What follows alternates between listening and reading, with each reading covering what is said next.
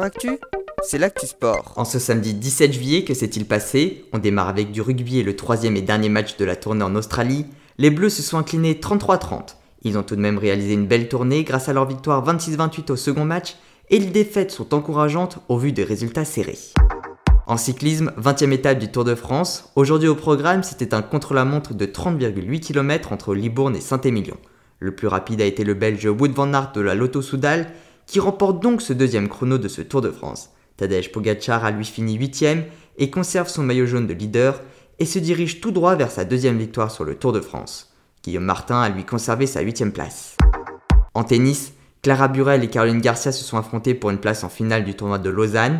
La jeunesse a pris le dessus sur l'expérience puisque Clara Burel s'est imposée et jouera demain face à la Slovène Tamara Zidanzek. En football, c'est désormais officiel, L'attaquant de l'équipe de France Olivier Giroud a été transféré de Chelsea à l'AC Milan et jouera donc l'année prochaine dans le championnat italien aux côtés de Zlatan Ibrahimovic. En trail, François Daen a remporté la Hard Rock 100 aux États-Unis en 21h45 et a établi le nouveau record en battant celui de Kylian Jornet de plus de 1h42.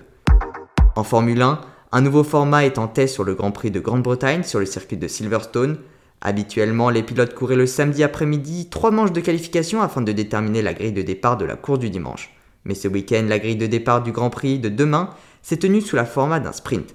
Les pilotes ont parcouru 100 km, soit 17 tours de circuit dont l'ordre de départ a été déterminé hier sur une manche de qualification de 30 minutes seulement. Aujourd'hui, le sprint a été remporté par Max Verstappen, qui partira donc demain en pole position où 306 km, soit 52 tours, devront être réalisés. En beach handball, Dure journée pour les deux équipes de France sur l'Euro. Les hommes se sont inclinés en quart de finale face à la Russie, puis pour leur match pour la cinquième place à la huitième place contre le Portugal. Dernier match demain face à la Pologne pour déterminer leur classement final. Du côté des femmes qui jouaient pour la 9e à la deuxième place, elles se sont inclinées face à la Turquie et joueront demain leur dernier match face à la Croatie. En athlétisme s'est déroulée la première journée des championnats d'Europe junior. Sacha Zoya a été sacrée sur le 110 mètres et et Rose Loga a été médaillée d'argent au lancer du marteau.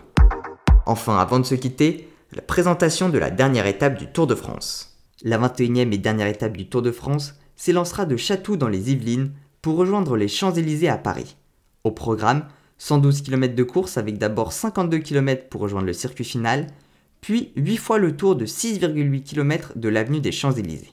Dans un premier temps, l'humeur sera la rigolade avec discussion, photos et champagne, puis les équipes de sprinteurs s'organiseront afin de remporter l'une des étapes les plus prestigieuses du Tour de France. Voilà pour les activités du jour, à demain dans Sport Actif.